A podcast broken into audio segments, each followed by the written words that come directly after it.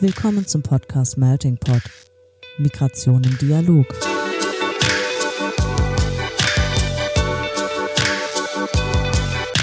In diesem Podcast sprechen wir mit NachwuchswissenschaftlerInnen aus verschiedensten Fachgebieten, die zum Thema Migration forschen.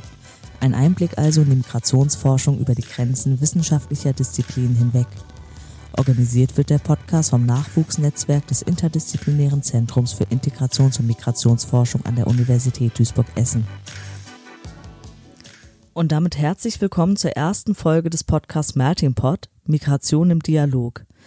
Wie gerade schon gehört, sind wir eine Gruppe, die im Rahmen des Nachwuchsnetzwerkes des Interdisziplinären Zentrums für Integrations- und Migrationsforschung an der Universität Duisburg-Essen diesen Podcast organisiert. Bevor wir uns alle gleich vorstellen, möchte ich jedoch zunächst kurz voranstellen, was euch in diesem Podcast überhaupt erwartet. Dazu zunächst, das, was uns im Nachwuchsnetzwerk und auch im Incentive verbindet, ist die Arbeit und Forschung zum Thema Migration. Und hierum wird es dann auch in diesem Podcast gehen. Denn wir als sogenannter wissenschaftlicher Nachwuchs sprechen hier mit anderen NachwuchswissenschaftlerInnen, die ebenfalls zum Thema Migration forschen.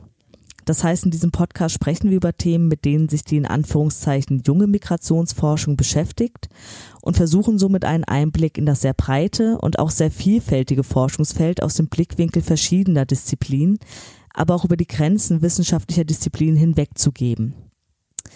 Und jetzt noch ein paar Worte dazu, wie wir eigentlich auf die Idee gekommen sind, einen Podcast zu starten. Ja, wie kam es zu der Idee unseres Podcasts? Also unser Nachwuchsnetzwerk trifft sich so alle drei Monate in einer großen Gruppe. Und im April hatten wir ein Treffen und da haben wir gemerkt, dass irgendwie viele geplante Ideen auf Eis gelegt werden mussten wegen der Corona-Pandemie. Also zum Beispiel die Brownback Sessions für den internen Austausch und auch eine Lecture Series mit Vorträgen ähm, mit externen und für externe. Und dann kam eben die Überlegung, wie können wir unser Netzwerk trotz Corona und auch kontaktlos weiterarbeiten. Wir hatten dabei mehrere Ideen und mit und unter eben die Podcast-Idee. Und wir vier hatten dann darauf Lust, es zu starten und haben angefangen, uns regelmäßig zu treffen und haben uns genau überlegt, wie wir den Podcast eben gestalten können. Damit ihr aber auch einen Eindruck davon gewinnen kann, könnt, mit wem ihr es überhaupt hier zu tun hat, möchten wir uns vielleicht ganz kurz vorstellen. Erstmal stellen wir uns vielleicht kurz mit dem Namen und unserem Forschungsbereich vor. Ja, ich bin Andrea und ich komme aus der Erziehungs- und Sozialwissenschaften. Ich bin Janet und ich bin Sprachwissenschaftler. Ich bin Laura und ich bin Politikwissenschaftlerin. Und ich bin Marina, ich äh, bin Soziologin. Ja, jetzt wisst ihr, jetzt kennt ihr zumindest unsere Namen, aber damit ihr es wisst, mit wem ihr es wirklich zu tun habt und was wir eigentlich so für Menschen sind, haben wir uns ein bisschen was überlegt. Und zwar werden wir gleich so Mini-Interviews führen, wo wir uns gegenseitig interviewen und uns zunächst entweder oder Fragen stellen, wo dann der Interviewte kurz spontan darauf antworten kann, äh, wie er sich entscheiden würde. Das sind dann entweder oder Fragen, die sich an zum Beispiel die Essgewohnheiten richten, an die Hobbys oder Reisewünsche und ähm, gehen dann mit einer letzten Frage dann damit über, dass wir auch auf den Forschungsbereich vielleicht kurz übergehen können. Und dann fangen wir einfach mal an, uns gegenseitig vorzustellen. Ja, ich fange an und ich darf Marina interviewen. Das heißt, die erste Entscheidungsfrage geht auch direkt an dich. Popcorn süß oder lieber salzig? Für mich auf jeden Fall süß. Ich war noch nie der Typ, der Popcorn salzig mochte. Das ist, das macht auch einfach zu viel Durst, finde ich. Okay, das war scheinbar sehr einfach. Dann machen wir auch genauso schnell weiter und gehen zu deinen persönlichen Urlaubspräferenzen. Strand oder Berge? Schwierige Wahl. Ähm, ich denke, dass ich öfter am Strand bin als in den Bergen, aber nur Strand finde ich auch ein bisschen langweilig. Eine gute Mischung ist gut. Also Berge und Strand zusammen ist natürlich optimal, finde ich. Okay, also beidem nicht abgeneigt. Dann zu deinen Freizeitpräferenzen. Bist du mehr so der Typ Achterbahn oder findet man dich eher entspannt auf dem Riesenrad? Ähm, auch hier irgendwo in der Mitte. Ich komme ursprünglich aus München und bin deswegen Oktoberfest erprobt und habe schon einige ja Fahr ähm, Fahr Karusselle und Achterbahn getestet. Ich war immer eher so der Kettenkarussell-Typ tatsächlich. Okay, dann kommen wir jetzt zur letzten und vermutlich auch zur kontroversesten Entscheidungsfrage. Quali oder Quanti? Ja, ausbildungstechnisch eher Quanti, aber tatsächlich bin ich mittlerweile vor allem qualitativ unterwegs. Ähm, also vor allem seit ja meiner Masterzeit habe ich vor allem qualitative Methoden angewendet und das jetzt auch in meiner Masterarbeit und äh, in der Promotion führe ich das so weiter. Und deine Masterarbeit hast du ja zum Thema jugendliche Geflüchtete im Übergang Schule, Ausbildung, Beruf geschrieben und dabei Förderstrategien in zwei Bundesländern untersucht. Und du hast gerade schon gesagt, dass du auch hier einen qualitativen Zugang gewählt hast. Aber wie genau bist du methodisch vorgegangen? Ja, in meiner Masterarbeit habe ich äh, vor allem Expertinnen-Interviews geführt und zwar mit Lehrkräften an berufsbildenden Schulen, aber auch mit äh, ja, VertreterInnen der zwei größten Kammern in Deutschland, der Handwerkskammer und der ähm, Industrie- und Handelskammer. Und ähm, ja, das ist eben qualitatives Vorgehen, Interviews zu führen. Und ich habe ähm, das vor allem deshalb gemacht, weil es zu der Zeit, als ich meine Masterarbeit begonnen habe, auch noch gar keine richtigen Alternativen gab. Also es gab noch keine Studien wirklich dazu und auch wenig quantitative Daten äh, in Bezug auf ja Förderstrategien unterschiedliche für jugendliche Geflüchtete und habe dann eben diese Interviews, die ich geführt habe, im Anschluss ja inhaltsanalytisch vor allem ausgewertet und auch Dokumentenauswertungen ähm, ergänzend gemacht. Mhm. Und du hast dir ja eine spezielle Phase im Lebenslauf beziehungsweise Lebensverlauf angeschaut, aber was ist denn das Besondere an dieser Übergangsphase? Ja, der Übergang von der Schule in die Ausbildung und dann später in den Beruf, würde ich sagen, ist eine wichtige Hürde, die alle jungen Menschen irgendwie nehmen müssen. Also das gilt jetzt nicht nur für geflüchtete Jugendliche, weil man eben das Risiko hat, gleich zu Beginn der Erwerbsbiografie so den Fuß nicht in die Tür zu bekommen. Und in Deutschland ist eben vieles darauf ausgelegt, dass man ähm, Ansprüche auf Sozialleistungen erwirbt, gerade durch eine Erwerbstätigkeit.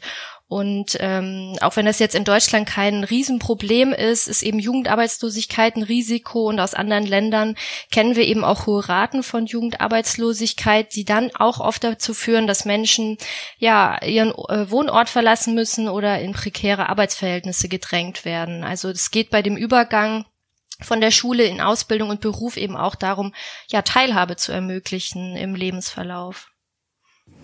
Und das heißt, es macht diese Phase dann auch besonders förderungsbedürftig, wenn ich das richtig verstehe. Aber wie kann man denn diese Phase besonders fördern, beziehungsweise speziell fördern? Ja, genau. Also deshalb, wie du gesagt hast, ist diese Phase wahrscheinlich auch besonders förderungsbedürftig und speziell gefördert wird diese Phase in Deutschland auch durch ganz unterschiedliche Akteure und auch auf ganz unterschiedliche Arten. Und es gibt eben schulische Maßnahmen wie Berufsorientierung als Teil des Stundenplans, aber sozialpädagogische Begleitung auch von Jugendlichen, Beratungsangebote durch Arbeitsagenturen, die Jugendberufshilfe. Also da sind ganz viele Akteure auf dem Feld auch schon unterwegs und geben Angebote, aber es ist eben immer schwierig, die Jugendlichen tatsächlich zu erreichen, die am dringendsten Hilfe benötigen. Und gerade bei jugendlichen Geflüchteten haben wir eben das Problem, dass da oft Multiproblemlagen zusammenkommen und darauf muss sich auch erstmal so ein Hilfesystem einstellen. Ähm, das sind ja auch Probleme, die eben miteinander zusammenhängen und ganz vielfältige Auswirkungen haben können. Du hast dir ja in diesem Zusammenhang zwei Bundesländer im Speziellen angeschaut und dabei stellt sich mir die Frage, macht es einen Unterschied, in welchem Bundesland ich bin? Beziehungsweise welche Bundesländer hast du dir angeguckt und wie unterscheiden sich ihre Förderstrategien? Ja, genau. Ich habe mir angeschaut NRW und Bayern und es macht tatsächlich einen großen Unterschied, ob ich als junge Geflüchtete oder als junger Geflüchteter in Bayern oder in NRW lande weil die schulischen Förderstrategien, die ich mir angeschaut habe, sich doch deutlich unterscheiden. Zum einen in der Länge. In NRW geht man ein Schuljahr in die internationale Förderklasse, wie es dort heißt, und in Bayern geht man zwei Schuljahre in die Berufsintegrationsklassen. Der Knackpunkt ist aber vor allem die Zugangsmöglichkeiten, weil in NRW man eben nur ähm, im Rahmen der ja Schulpflicht solche Klassen besuchen kann für junge Geflüchtete und die endet mit dem Alter von 18. Und in Bayern ist es dann doch so, dass das deutlich offener ist, äh, dass man bis 25 theoretisch in die Berufsintegrationsklassen kommen kann. Hier allerdings der Knackpunkt, wie geht es danach weiter? Denn in Bayern werden oft aufenthaltsrechtliche Themen viel restriktiver behandelt als in NRW zum Beispiel. Also hier gibt es auch Verknüpfungen mit anderen Politikfeldern, die eine Rolle spielen. Mhm. Ja. Ja, das war dann jetzt auch schon ein sehr spannender, wenn auch sehr kurzer Einblick in deine Masterarbeit. Vielleicht aber zum Schluss noch als einen ganz kleinen und ganz kurzen Ausblick einige wenige Worte, womit du dich aktuell in deinem Promotionsthema beschäftigst. Ja, ich, äh, das ist ein bisschen schwierig, das in wenige Worte zu fassen tatsächlich, weil ähm, ich habe schon allein einen sehr sperrigen Titel gewählt. Es geht darum, äh, Implikationen des deutschen Wohlfahrtsstaatsregimes untersuchen bei, zu untersuchen bei entstandardisierten Lebensläufen. Ähm, das analysiere ich am Beispiel von Teilhabechancen und Barrieren von jungen Geflüchteten. Ich denke aber, da ich noch so am Anfang stehe, dass das jetzt zu weit führt, da große Ausführungen zuzumachen.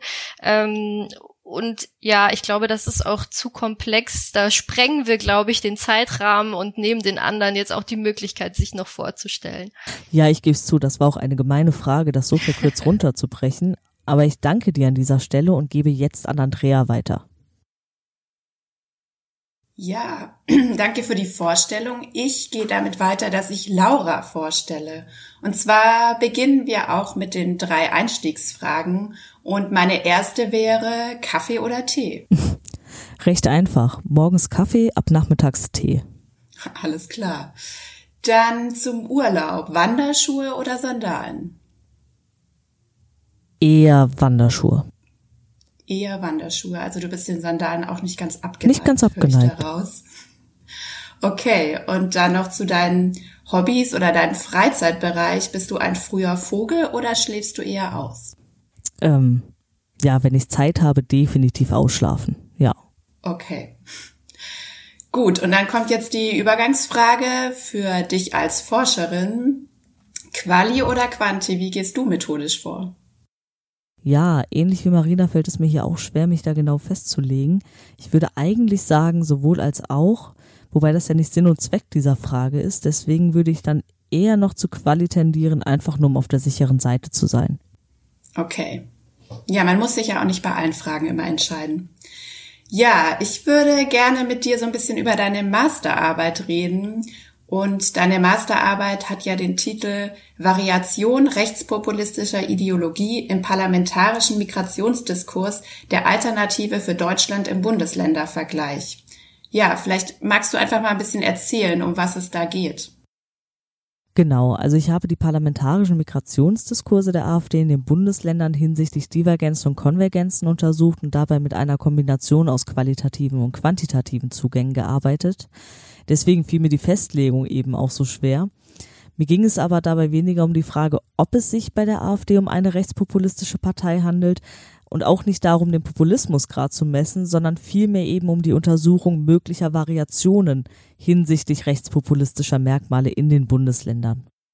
Was verstehst du denn genau unter einer rechtspopulistischen Ideologie? Ja, vielleicht ganz kurz vorangestellt, es gibt natürlich viele verschiedene Herangehensweisen, wenn es darum geht, Rechtspopulismus zu untersuchen und somit auch viele verschiedene Ansätze, Rechtspopulismus oder auch Populismus unterschiedlich zu fassen. Und ich habe in meiner Arbeit eben auf ein Konzept zurückgegriffen, das Populismus als Ideologie begreift, und zwar konkret auf einen Ansatz, der Populismus als eine dünnzentrierte Ideologie begreift. Und demnach sei Populismus zwar als abgrenzbare Ideologie zu fassen, aber durch diese dünne Ausprägung bestehe nur ein, äh, ein begrenzter Kern und die Ideologie tendiere vielmehr dazu, sich an andere Ideologien zu binden, also sogenannten Wirtsideologien. Und ich erhebe dabei natürlich keinesfalls den Anspruch, dass ich dabei auf den richtigen Ansatz oder gar auf den wahren Ansatz zurückgegriffen habe. Aber ich bin einfach an einen Punkt gelangt, wo ich eine Entscheidung treffen musste. Ich musste mich festlegen ähm, und diese Entscheidung hätte natürlich auch ganz anders aussehen können, aber vor dem Hintergrund der Ansätze, an die ich in der Masterarbeit anschließe und auch natürlich vor dem Hintergrund der Fragestellung, erschien dieses Konzept als eine angemessene Konzeption. Ja, und somit fasse ich dann auch in der Masterarbeit den Rechtspopulismus über eine vertikale und eine horizontale Dimension. Die vertikale Dimension umfasst dabei die Merkmale des Populismus, also insbesondere die Volkszentrierung und die Anti-Eliten-Haltung. Und die horizontale Dimension kennzeichnet sich dann, äh, kennzeichnet dann die ideologische Ausrichtung des Populismus und definiert identitätsbildende Abgrenzungskriterien gegen ein sogenanntes Außen. Und für den Rechtspopulismus bilden eben diese Abgrenzungskriterien autoritär-konservative Einstellungen und der Nativismus bzw. Nativism, den ich über Nationalismus und Rassismus fasse. Okay, und was sind denn dann so mögliche Variationen, weil du von Variationen sprichst? Ja, um es einmal ganz kurz und wahrscheinlich zu verkürzt darzustellen, ich konnte nur eine geringe Variation im Bundesländervergleich feststellen. Ähm, also Divergenzen habe ich am ehesten als einzelne Abweichung beobachtet, äh, was etwa die Häufigkeit der Codes, die ich vergeben habe, angeht. Und Konvergenzen wiederum konnte ich insbesondere hinsichtlich inhaltlicher Zusammenhänge beobachten. Ähm, etwa, dass über alle Bundesländer hinweg kulturell-religiöse Abgrenzungskriterien definiert werden, ähm, die sich insbesondere dadurch kennzeichnen, dass der Islam muslimische Menschen und ähm, ihre religiösen Praxen als fremd und auch gar als gefährlich markiert werden.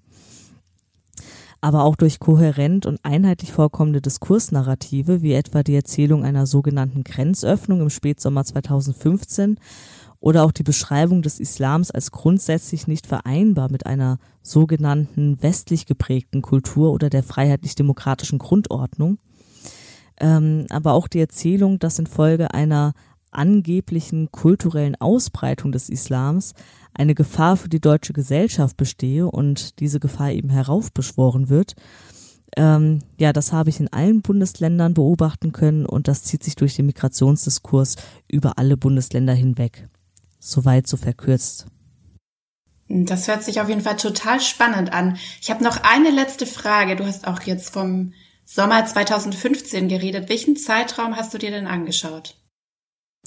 Äh, ja, das ist gar nicht mal so schnell zu beantworten. Ähm, also ich habe mir Legislaturperioden beginnend ab 2014 angeguckt. Für die einzelnen Bundesländer variiert dieser Zeitraum allerdings und zwar hinsichtlich des Einzugs der AfD in das jeweilige Landesparlament. Das heißt, 2014 ist die AfD erstmalig in einen deutschen Landtag eingezogen und somit habe ich jetzt im Falle von Brandenburg und Thüringen Reden im Zeitraum von 2014 bis Ende 2018 untersucht. Im Falle von äh, Bremen und Hamburg zum Beispiel von 2015 bis Ende 2018. Das war aber für die Forschungsfrage und auch für die Analyse weniger bedeutsam, dass ich jetzt hier ähm, unterschiedliche Zeiträume habe. Einfach weil ich den Fokus auf das äh, statistisch signifikante ähm, Vokabular der AfD immer im Vergleich zu den anderen Parteien in einem Landesparlament gelegt habe. Das heißt, es sind hier relationale Größen, die von diesen unterschiedlichen Zeiträumen weitestgehend unabhängig bleiben.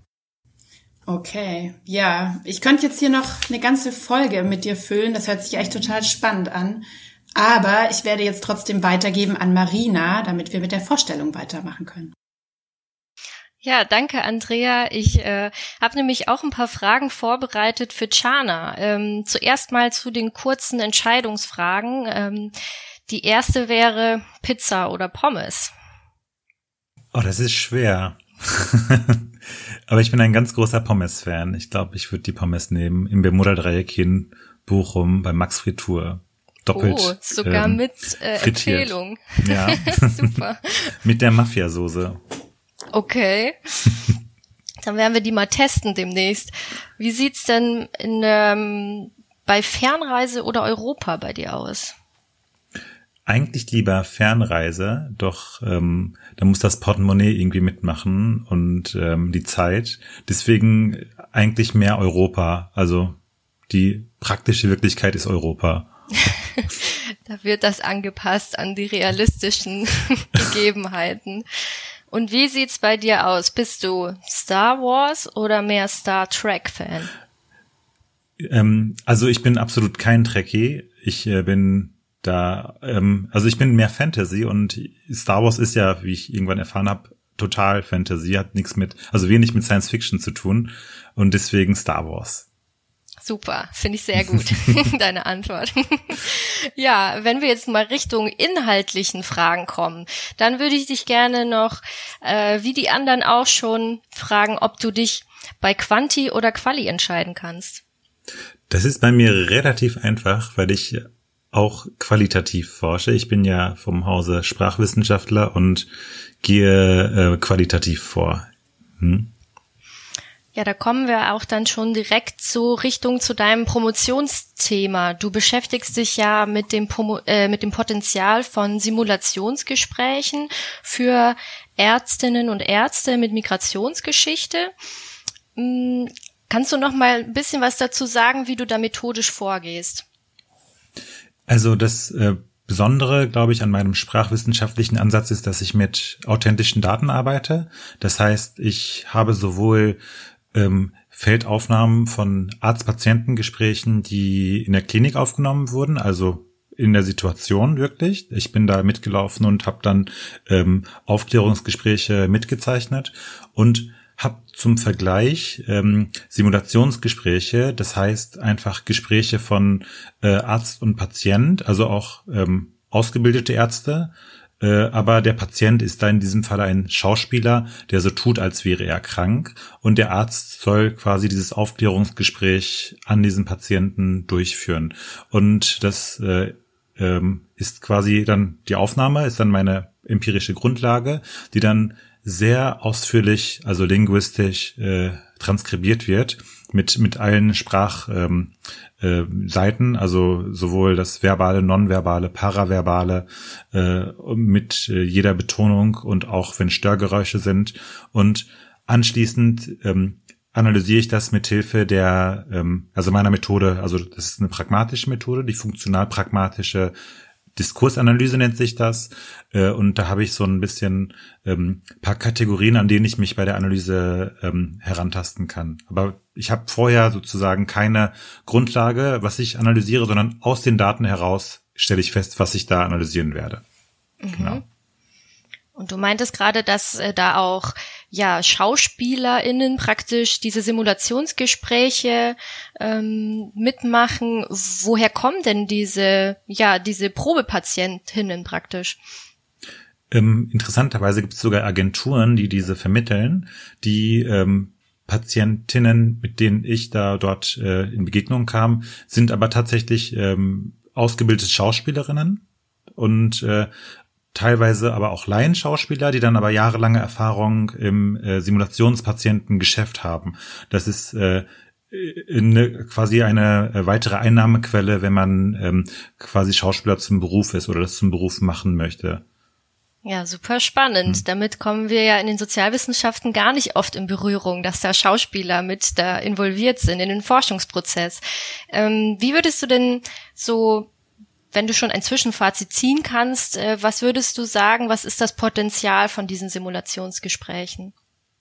Das äh, Interessante ist, dass ähm, das ja in der Praxis oft ähm, so verkauft wird, ähm, als wären es re realitätsnahe, also reale Gespräche.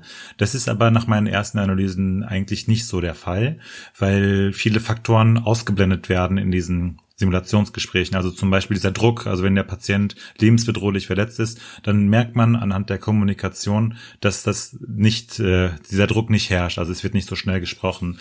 Aber ich, ähm, in diesen Gesprächen sieht man auch, dass viele äh, Sachen, also viele äh, sprachliche Methoden verwendet werden, ähm, die äh, in, der, in der Praxis zu kurz kommen. Zum Beispiel die Ver Verständnissicherung bei Sprachproblemen, dass dann sich Zeit genommen wird, um das Verständnis zu sichern, so dass das Gespräch also auch wenn es langsamer durchgeführt wird, an sich aber kürzer ist, weil einfach beide wissen, worum es geht. Und ich glaube, gerade in der Ausbildung und auch in ähm, anderen Bereichen unter anderem kann das tatsächlich äh, sinnvoll und eingesetzt werden. Und ähm, das ist ja auch mein, mein Forschungsbereich. Also da sitze ich gerade dran und schaue, was, was da noch potenziell herausgearbeitet werden kann an diesen Simulationsgesprächen, wo das noch zum Einsatz kommen kann und ob es überhaupt sinnvoll ist. Vielleicht noch ganz zum Schluss, denkst du denn, dass die Simulationsgespräche auch in anderen Bereichen eingesetzt werden könnten? Also unabhängig jetzt äh, von dem Arzt-Patienten-Gespräch? Hm. Ähm, ich denke auf jeden Fall. Also es wird ja, also gerade auch in der Schule oder in Sprachkursen an sich, ist das Rollenspiel ja äh, ein fest etablierter Bereich äh, oder Methode, mit der man äh, tatsächlich arbeitet und Sprachkompetenzen versucht zu schulen. Äh, das Besondere an dem Simulationsgespräch, wie ich es hier analysiere, ist aber, dass, dass nicht nur die Sprache hier geschult wird, sondern das gesamte Handlungsmuster, also auch das komplette drumherum, also der ähm, es wird sozusagen simuliert, als wäre man in dieser Situation, was dann noch eine Stufe über Rollenspiel äh, hinausgeht.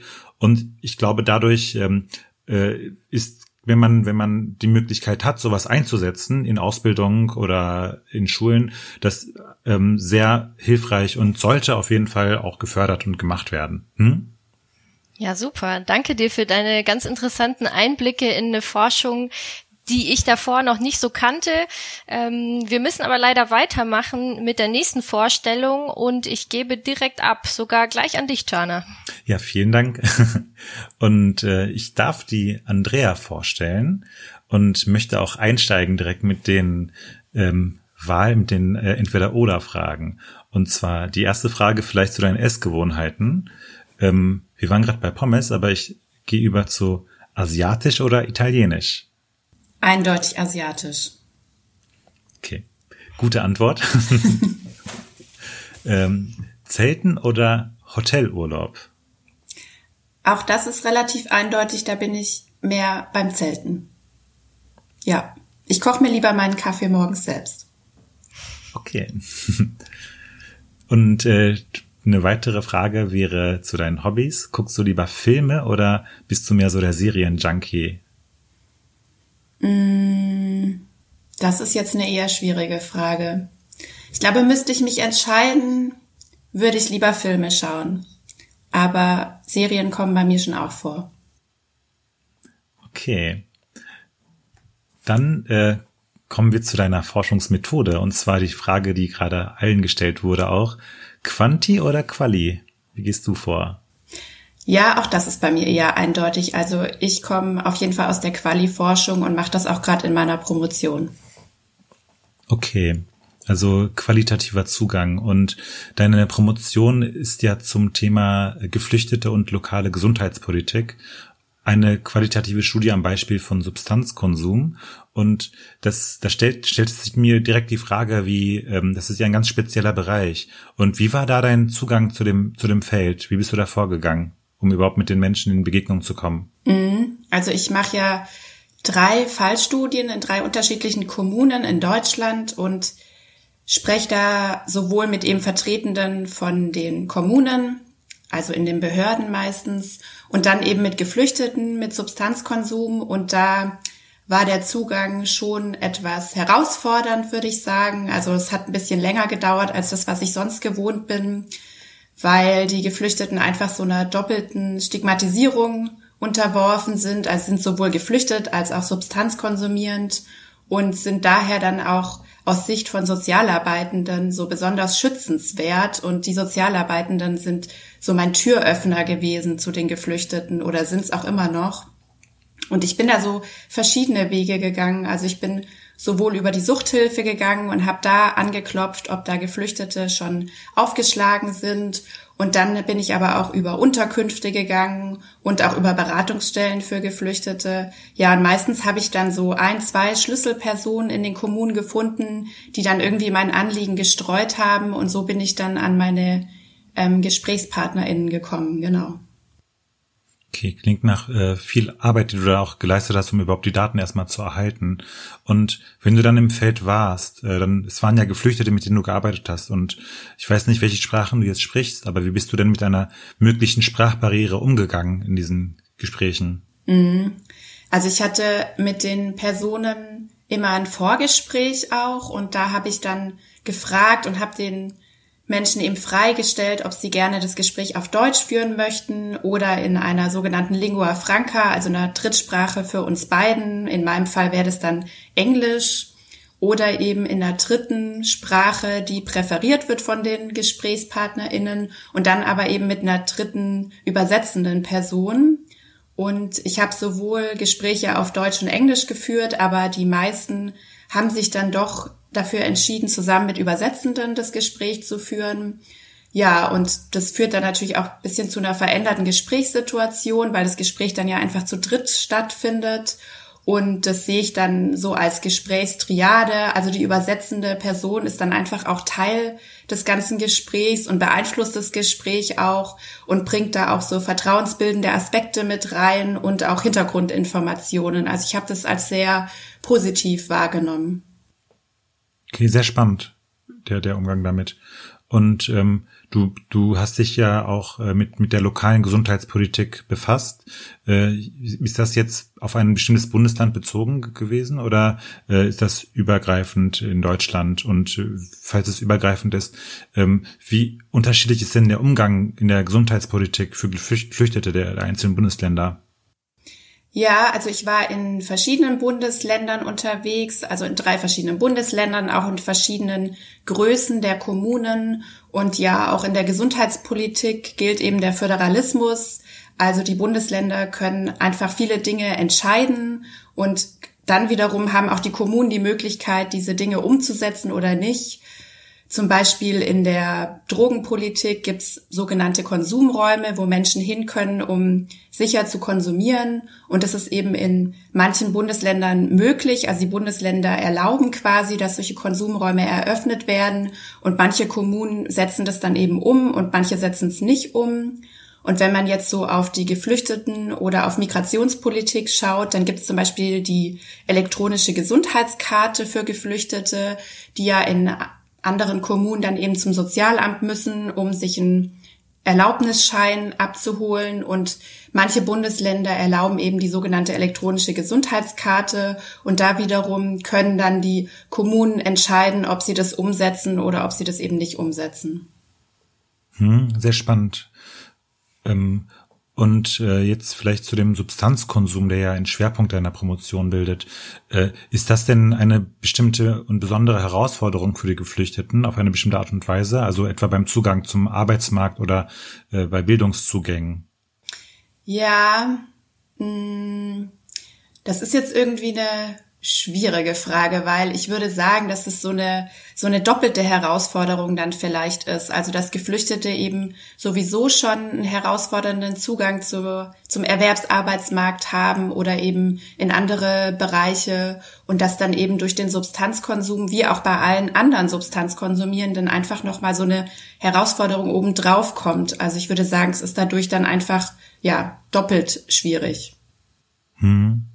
Okay, vielen Dank für die interessanten Einblicke, die wirklich super spannend sind. Und ich gebe auch gerne über jetzt zu Marina. So, nachdem wir uns jetzt alle mal vorstellen konnten, bleibt mir noch zu sagen, wie es weitergeht mit Melting Pot.